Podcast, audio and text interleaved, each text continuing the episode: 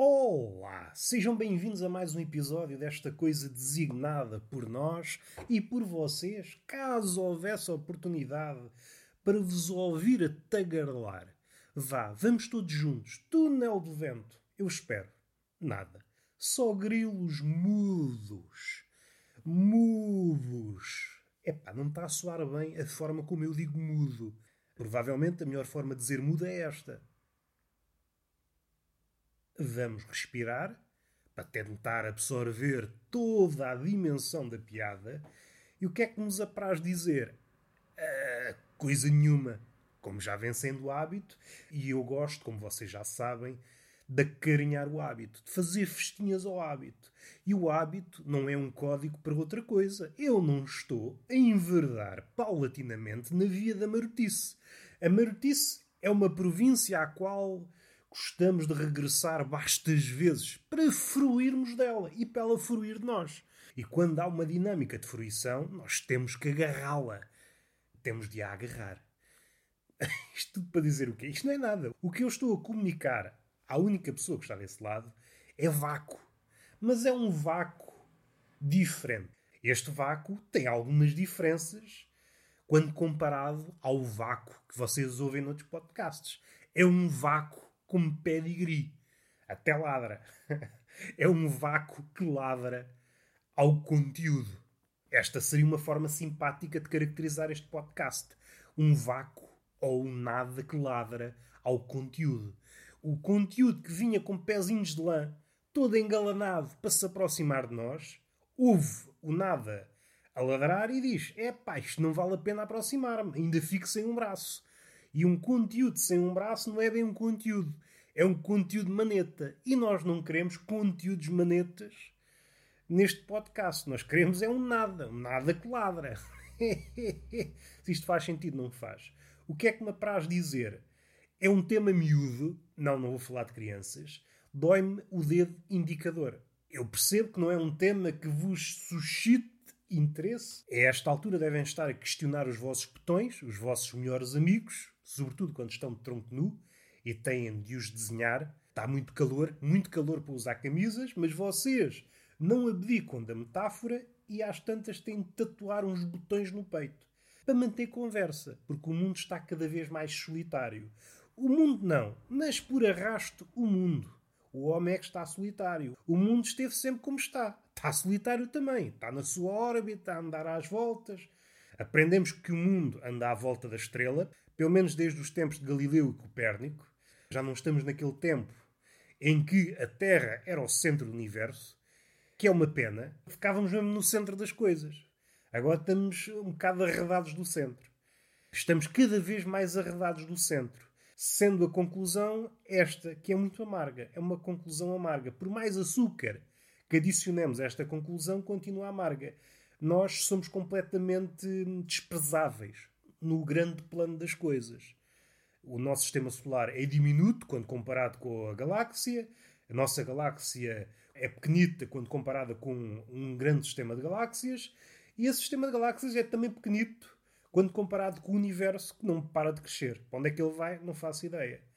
Voltando ao planeta, e nós, parecendo que não, não somos o planeta, somos apenas uma parte ínfima do planeta, se quiserem.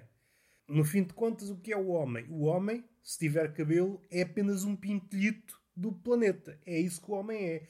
É um pintelho nómada anda de um lado para o outro a fazer cócegas ao planeta. Cócegas que é como quem diz a espatifar o planeta, a criar irritações ao planeta.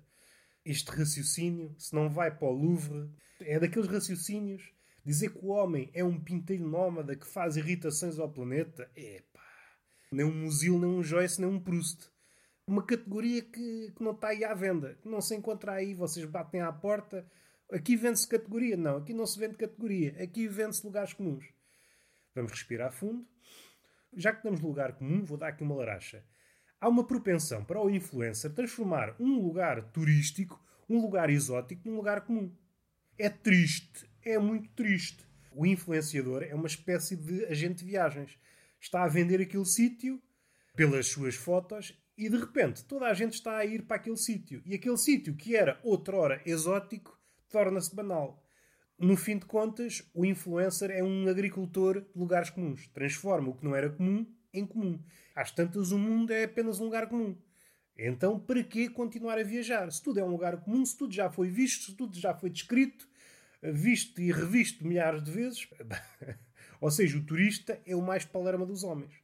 Dei aqui muitos saltos de raciocínio. Como é panágio da nossa época? Eu já não sei para onde ia. Estou a pensar numa coisa que eu quero abordar na questão do gênio. Ah, estou a pensar noutra coisa. Epá, eu estou a pensar noutra coisa. Nem me parece meu. Nem me parece meu. Às tantas, vocês podem ficar um bocadinho nervosos, assustadiços. Aparecem aqui com intenções não ouvir nada. Ah, está a falar do nada. Estava a falar do nada, do universo, da nossa dimensão, que é uma dimensão diminuta, a não ser que entre aqui um fator na equação, um narcisismo. O narcisismo é a lente através da qual nós vemos a nossa dimensão. E qual é a imagem que sai dessa lente? É uma imagem enaltecida até à loucura. O narcisista supremo, o super guerreiro do narcisismo, é alguém que se julga gigante. Gigantíssimo. Ora, para ele, a questão de dizer que o ser humano é diminuto e que somos apenas um pintelhito no grande esquema das coisas está completamente descartada. O Narciso pensa que o universo foi criado apenas para ele carregar telemóveis. Um pano de fundo para a sua vida. E é muito difícil tentar convencer o Narciso do contrário. Aliás, é difícil convencer o Narciso do que quer que seja. Só há uma forma de convencer o Narciso. É dizendo, de forma mais ou menos mentirosa, um elogio que o engrandeça. Um elogio que ele nem tenha pensado, que é difícil. O Narciso está sempre a congeminar elogios para si próprio. É um viveiro de elogios. É um vulcão sempre em erupção de autoelogios. Mas ainda assim, vamos supor que há uma possibilidade de atirar um elogio que o Narciso ainda não tenha sequer engendrado, nem sequer tenha equacionado. E o Narciso fica: Ah, queres ver que ainda sou maior do que aquilo que penso? E ainda fica mais inchado. E incha, incha, incha, e não rebenta. E não rebenta. Tocando no Narciso, há aqui uma questão. Eu já abordei aqui, aqui no podcast e na vida, que eu às vezes abordo coisas na vida, não vos quero estar aqui a amassar, nem vos quero estar aqui a pôr de lado, mas eu falo fora do podcast. As conversas não são gravadas. São mais interessantes ou menos interessantes que estas do podcast? Isso não sei. Faz falta um juiz que, fim da conversa, diga sim, senhor, isto está aqui uma bela conversa. Ao que eu respondo, é pá, isto devia ser gravado como nós gostamos muito de dizer, sobretudo aqueles que estão mais ou menos empapados nesta cultura das redes sociais, esta conversa devia ter sido gravada. É muito engraçado este comentário. Contudo, se a conversa fosse gravada, nós íamos perceber as irregularidades, as asperezas, a visão fantasiosa da conversa perfeita iria claudicar. Essa fantasia não resiste a uma segunda leitura. Vamos respirar fundo? Vamos respirar fundo. Eu tenho aqui já várias coisas na cabeça, ideias pequenitas. Uma das grandes aspirações do escritor ou do poeta é encontrar a música no seu ofício. Encontrar uma prosa renta à música. Aqui é mais problemático, às tantas, uma prosa rimada é algo a desdenhar. Mas supondo que uma poesia é melodiosa, mais renta à música, e é um poeta que leva isso para o seu dia a dia, fala de uma forma musical. Já se devem ter dado conta, certos escritores expressam-se de uma forma mais musical. Se esborratarem o seu discurso, há ali música. E isto leva-me para onde? Leva-me para a estupidez. Leva-me para a estupidez.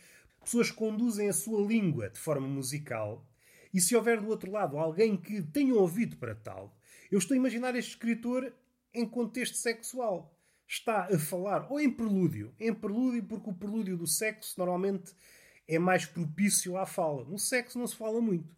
Eu não vou discursar enquanto fodo. É inverosímil, ainda que seja engraçado. Alguém que durante o sexo pense é uma boa altura para dizer os Lusíadas. Vamos, canto quinto. Vamos lá. Vamos lá o canto quinto. Enquanto está ali a fornicar do ponto de vista humorístico, impecável, nada a acrescentar. Do ponto de vista prático, não sei se é execuível. Não sei se é execuível porque quem está no ato da fudanga, às tantas, divide-se. Ou está no sexo ou está na fruição da poesia. E depois vai para um lado ou para o outro consoante aquilo que mais lhe agrada. Se a poesia está a soar melhor, então dirige a cabeça para a poesia. Se o sexo está a saber melhor, dirige a carne para o sexo. Ia dizer poesia outra vez. Porque o sexo e poesia andam de mãos dadas com vista à fudanga. Não é nada disto que eu queria dizer. O que eu queria dizer, recuando dois passinhos, mas vestindo as cuecas, para não andar aí desnudo com o pirilau a dar a dar, dado que não é uma imagem que eu queira passar, o meu intuito é passar uma imagem de respeito. Posso estar com o pirilau ao léu, posso, não é uma imagem inimiga do respeito, mas por vezes precisamos ser mais formais. E o pirilau à mostra não costuma ser exemplo de formalidade. Para mim, não vejo problema. O problema é a sociedade. A sociedade ainda não me permite estar de pirilau ao léu e ser formal nos meus dizeres. Temos de caminhar para aí. Porém, não tenho tempo nem genica para ser porta-estandarte dessa causa. A causa de poder ser formal de pirilau à mostra. Finos estes apartes dentro dos apartes, etc, etc, como diz o nosso poeta, o que é que importa dizer? O poeta que está em vias de acasalar com uma fêmea está ali a discursar de forma musical e a fêmea que tem bom ouvido, acende um isqueiro, como se estivesse num concerto. Não sei se fiquei orgulhoso do que eu acabei de dizer. Fechando este capítulo, está fechado. Isto é um. Somos pintelhos ambulantes, também está fechado. Tinha duas coisas para dizer. Para fechar, não é preciso ser um podcast muito longo. Para tocar num tema que foi abordado há dois ou três episódios, na questão do Orwell e as suas edições. Então não é que o problema não fica por aí. Há outra hum, coisa a adicionar à questão da pluviosidade de edições, foi editado recentemente os ensaios de Orwell pela Relógio d'Água. Este ano, 2021. Ontem estava a ver livros e não é que outra editora, as edições 70, editou praticamente o mesmo livro, se não todo. Eu estive a, a passar os olhos pelo índice e muitos dos ensaios que estão presentes no Relógio d'Água estão igualmente presentes na edição das edições 70. Para não dizer todos, porque eu não tive a ser minucioso a esse ponto. Leva-me a vários sítios. Primeiro que tudo, já estou a pôr de parte que muitos destes ensaios provavelmente já existiam em edições mais pequenas na editora Antígona. O que aconteceu foi uma reunião de vários ensaios, ambos são calhamaços, livros a rondar as 400, quase 500 páginas, é uma coleção interessante de ensaios de Orwell. Não estou a pôr em causa a qualidade dos textos, porque muitos deles são de antologia, como já falei aqui do Elefante Abatido, já falei aqui do Enforcado e outros. E outros. Uh, são muito ali da esfera da guerra, da Primeira Guerra. Há também muitos textos sobre a língua inglesa, sobre alguns escritores. Muito interessante para quem se interessa sobre essas esferas da literatura, da guerra, o distanciamento a que estamos da guerra. Uh, Lembro-me, por exemplo, da habituação da guerra, quando Orwell disse em 1917, para quem não se recorda, a Primeira Guerra foi de 14 a 18, e ele disse que até, até nesse cenário há um, uma normalização, por utilizar aquela palavra muito gasta. E em 1917, o que mais preocupava as pessoas da altura era a margarina. Se havia ou não margarina. Isso põe-nos de sobreaviso, mesmo em cenários que diremos anormais, o ser humano habitua-se. Nós tivemos uma amostra, ainda com as devidas distâncias, com a pandemia. No início, ai ai meu Deus, e às tantas parece que assimilamos isto. Assimilamos com cara assim um bocado de puto que está a mamar sopa a contragosto. Não obstante, mamamos a sopa. Mamamos. Podemos vomitar um bocadinho, mas há sempre um bocado de sopa que é mamada. o Parlapia não foi mais profundo, mas acho que passa a ideia. Eu não estou a pôr em causa as edições. Posso quase cegamente dizer que tanto a Relógio d'Água como as edições 70 são editoras que se pautam por um rigor ímpar no nosso panorama editorial. Os catálogos de ambas as editoras são imaculados. O que me preocupa é que, num, num meio como o nosso, em que há tão poucos leitores, parece-me que lançar o mesmo livro no mesmo ano vão se canibalizar. Às tantas não dá para um nem para outro.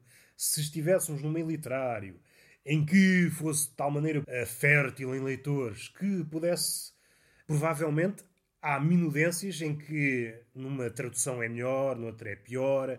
Há sempre qualquer coisa que muda porque o tradutor tem, esse, esse, tem esses caprichos à falta de melhor termo. Uma coisa é acontecer aquilo que por vezes acontece: o livro é lançado por uma editora, esgota e depois a editora toma a decisão de não reeditar. Então a editora pode, porque há procura desse livro, editar o livro. Nada a dizer. Agora, quando se edita o mesmo livro, ou praticamente o mesmo livro, no caso do escritor em questão é gritante, Orwell, seja no 1984, seja na, na Quinta dos Animais, ou Quinta dos Porcos, ou O Triunfo dos Porcos, é, já tem tantos nomes esse, esse livro, não se justifica. Às tantas, dá quase uma edição por cada leitor. E ainda mais neste caso, estamos a falar do género ensaio. Espero não me estar a equivocar, pelo menos há, há uns tempos era verdade e suponho que continua a ser verdade. O género mais lido em Portugal continua a ser o romance. Estamos a falar de livros, perdoe-me a redundância, livros literários, excluindo aqueles livros de os best-sellers José Rodrigo dos Santos e, e, coisas que tais, que têm ainda algum, alguns leitores, mas sim dessa esfera, indo para livros mais difíceis de mastigar, o número de leitores é muito escasso. É muito escasso. E estamos a falar de romances. Indo para o ensaio, o número diminui drasticamente. Se dividimos já o número de leitores por dois, epá, não sei. O que sucede é que muitos desses ensaios já foram publicados em publicações menores, por exemplo, da Antígona. Há tantos livros que merecem ser vertidos para a nossa língua, à espera de serem vertidos para a nossa língua. Não sei se é uma boa aposta. Fugindo do Orwell, eu vejo de vez em quando as editoras cometerem este, quanto a mim, equívoco. Suponho que, no limite, o objetivo é não ter dívidas ao editar um livro. Parece-me difícil quando se comete essa loucura de editar um livro que é editado por outras editoras no mesmo ano. Ainda que seja um livro, não é um livro que, findo aqueles meses, deixa de ter interesse. Não, é um livro que continua a ter interesse. Um exemplo disto, melhor ainda, talvez seja as obras de Platão, as de Homero, são obras que podem não vender tanto como José Rodrigo dos Santos, etc. Mas são obras que vendem todos os anos sem falha. Envolvidos uns anos, se fizermos as contas, vendeu mais que o José Rodrigo dos Santos. Que são livros que hum, vendem muito durante uma janela curta de tempo e depois, quando sair o outro, deixam de ter interesse. São livros que se amontam em saldos que já não têm qualquer interesse. Livros que se apegam muito a temas demasiadamente atuais e que têm uma leitura muito superficial, são livros com uma vida muito curta. Isto causa-me assim uma espécie de urticária. Fala-se muito que as editoras têm uma vida difícil, mas eu parece-me que é um tiro no pé quando efetuam manobras dessas. Não deveria haver, eu aqui estou a falar de fora, não sei se há, uma espécie de comunicação para as editoras saberem. Aqui não sei se o processo é longo, porque Orwell escrevia em inglês, o processo de tradução não há de ser muito moroso.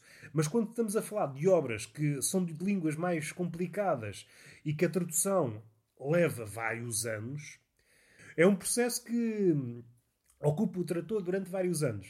É uma obra que nunca foi traduzida para português. Finalmente a obra está completamente traduzida. É lançada à estampa.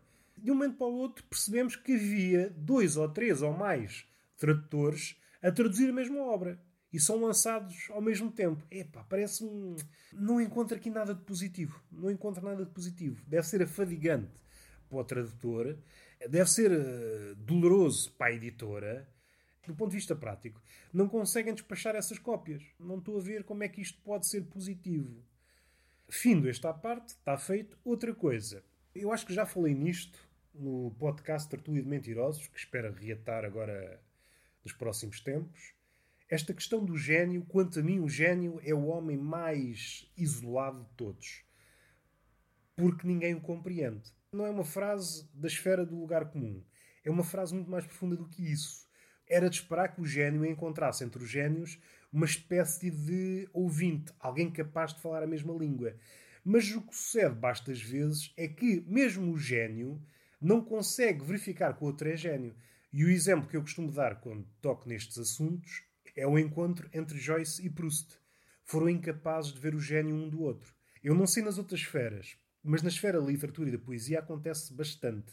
Não sei se é o ego que cega tal forma ou é mesmo a genialidade que é, é outra língua, é uma língua transformada noutra coisa e que mesmo o gênio é incapaz de haver. Muitas vezes esqueço-me aqui de um exemplo que vou dar. Por exemplo, Tolstói e Shakespeare. Há um ensaio, Tolstói, no final da vida dele, em que ele julga Shakespeare como um, como um escritor menor. Isto aqui vai na cena daquilo que eu acabei de dizer. Um gênio, Tolstói, é incapaz de ver o outro gênio, Shakespeare, como tal. é revelador de muita coisa. É, é revelador de que o gênio é incapaz de ver o gênio. É revelador de que o gênio, não é pelo facto de ser gênio que Tolstói está imune de dizer baboseiras. E agora transplantando para um terreno dito mais do cotidiano. Por vezes vejo esta abordagem, não de um gênio para outro gênio, mas de alguém bom para outra pessoa boa, tentando dizer que o outro, que aquilo que tem um trabalho excepcional, eh, pelo menos para grande parte do público, é um, artista medíocre. Eu estou a pensar, por exemplo, no Ricardo Aruz Pereira e alguém que diz é pá, nem sequer é humorista. É alguém que diz isso é apenas um tolo. Seja essa pessoa quem for. Até pode ser um gênio, até pode ser alguém talentoso como o Ricardo Aruz Pereira, da mesma dimensão. Mas seja como for, é um pateta. Tal como Tolstói foi quando escreveu dessa forma sobre Shakespeare. De tal forma que as obras de Tolstói sobrevivem e esse ensaio foi relegado para o esquecimento. E a aura de Shakespeare continua. É para muitos, e o recém-falecido, recém, já há uns anos, para o Bloom, um crítico americano que morreu que há dois ou três anos, era o escritor supremo. E a muitas partes compreendo. Provavelmente aqui e ali o ênfase está ali inclinado para um lado, mas eu compreendo o porquê de Shakespeare granjear essa estatura. De uma forma ou de outra. É difícil virarmos para um vulto dessas dimensões e dizer: epá, isso não é nada de jeito. É revelador da nossa inveja, tal como ao ler esse ensaio de Tolstói sobre Shakespeare, há ali uma, uma inveja que por vezes é ocultada e outras vezes fica à mostra. Há uma inveja de não ter alcançado aquele patamar. É um problema insanável. Este exemplo do ensaio do Tolstói sobre Shakespeare é muito revelador desta, desta situação. Tentar uh, espezinhar o gênio, mas o que ressalta é que hum, é a nossa inveja, a nossa inveja posta por discurso. Se o gênio é gênio e que já passou as provas do tempo, é, fica muito a nu a nossa, a nossa inveja. Fica muito a nu, se não for inveja, a nossa miopia, a nossa incapacidade de ver a grandeza no outro. Mas o outro não tem culpa da nossa cegueira. E o outro, neste caso, o Shakespeare, em relação a Tolstói, o outro já está morto. Está vivo na obra, mas está morto em carne. A incapacidade é de Tolstói, não é de Shakespeare. É muito engraçado quando há esta, estas dinâmicas de tentar apagar o gênio. E é impossível. O gênio, ser gênio, não se consegue apagar, não se consegue espezinhar. Ele sobrevive. O que sucede muitas vezes é que é alguém medíocre a tentar espezinhar um gênio e o que acontece é o medíocre desaparece rapidamente e o gênio sobrevive. E por vezes até mais forte. Mas também há este caso que eu estou a dizer: dois gênios, Tolstói e Shakespeare, fica esta marca, esta marca de inveja e este testemunho da cegueira de Tolstói em relação a Shakespeare. Era apenas isto que eu queria dizer. O gênio é provavelmente o homem mais solitário de todos, porque ninguém o consegue ver como tal, nem mesmo o gênio. Põe-o numa posição muito particular. E não é uma posição feliz, é uma posição tremendamente infeliz. Quer queira, quer não queira, é sempre um ermita. Não vai conseguir falar com ninguém. A sua obra só vai ser entendida muito mais à frente. Ou nem isso. Por vezes a sua grandeza suscita comentários como os de Tolstói. Vou ouvir dizer que aqueles séculos depois da morte de Shakespeare, Tolstói ainda achou não, isto está tudo enganado. Shakespeare é um mordolas, um farsolas.